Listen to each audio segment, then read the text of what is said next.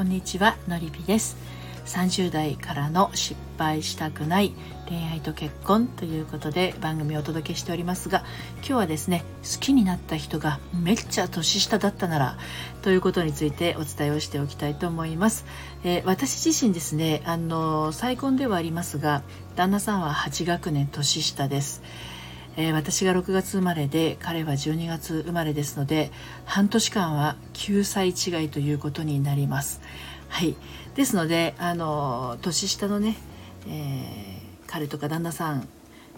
がいらっしゃる方とは気が合うかなと思うんですけれど、まあ、あのいろいろ婚活をしたり恋活をしたりしている中でね例えば、まあ、気になる彼がうんと年下だったとかあのそういった人と付き合ったりすると周りには私がたぶらかしたと思われちゃうのかなとかねあとやっぱり結婚相手としてはどうなの？ねそんな風にね悩んじゃうことってあるかもしれませんね。で私も実際あの私の場合子供2人いましたし彼はあの初婚ですし結婚相手としてどうなんだろうってね思いましたよ。やはりあの知り合った頃は、うん、彼まだ30代後半ぐらいでしたので私が40代前半ぐらいでしたが、えー、まだまだ20代の女性と結婚できるわけじゃないですか。でもねまああのそれを決めるのは相手なんですよね。ですので好きになった人があのめっちゃ年下だったっていうのは好きになった人がめっちゃ年上だったとか好きになった人がたまたま同じ年だったとか一緒なんですよね感覚としては。えっと、えー、相手の年だとかそういうことよりも前に感情が動く。その思いが一番大事だと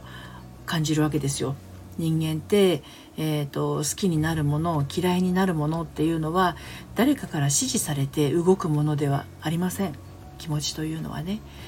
この人めっちゃいい人だからあなたと年も同じぐらいだし、ね、気が合うと思うよ。付き合ってみたら見た感じも悪くないよねって言われて好きになれます？なれないですよね。ね人がいいなと思うのはその人がいいなと思う人なわけであって自分のいいなはやっぱ自分しかわからないわけですよ。でそれがたまたま年が下だったというだけの話であってねそれが仮に何歳下であろうと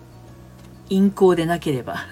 いいんじゃないかなと思います。で私の話で恐縮ですが私は8学年年下です。例えば私が20歳の時に今の旦那さんと知り合ったら彼は12歳ということになりますのでめちゃめちゃ陰行になりますよね。ね、でも私が40代の前半で知り合うと彼は30代後半なわけでもう全然大人同士なわけですよねだからもう二十歳過ぎていたら年の差はもう関係ないですでもしも年の差が気になるんだとしたらそれは周囲ではなくあなた自身が年齢に対するこだわりを持ってしまっているということですね。自分が自分の年を否定しているのかもしれません。まずは気持ちに芽生えた好きっていう気持ち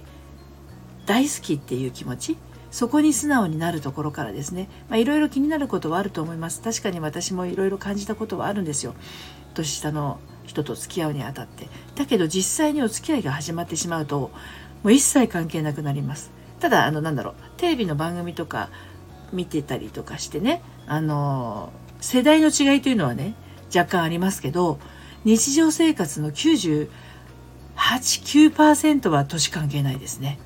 うん、ですので気になってるんだったら一回付き合ってみるといいと思います。人生の一つの経験としてうんと年下だろうとうんと年上だろうと一度付き合ってみるといいと思います。全然減るものではありませんしいい経験になること間違いない。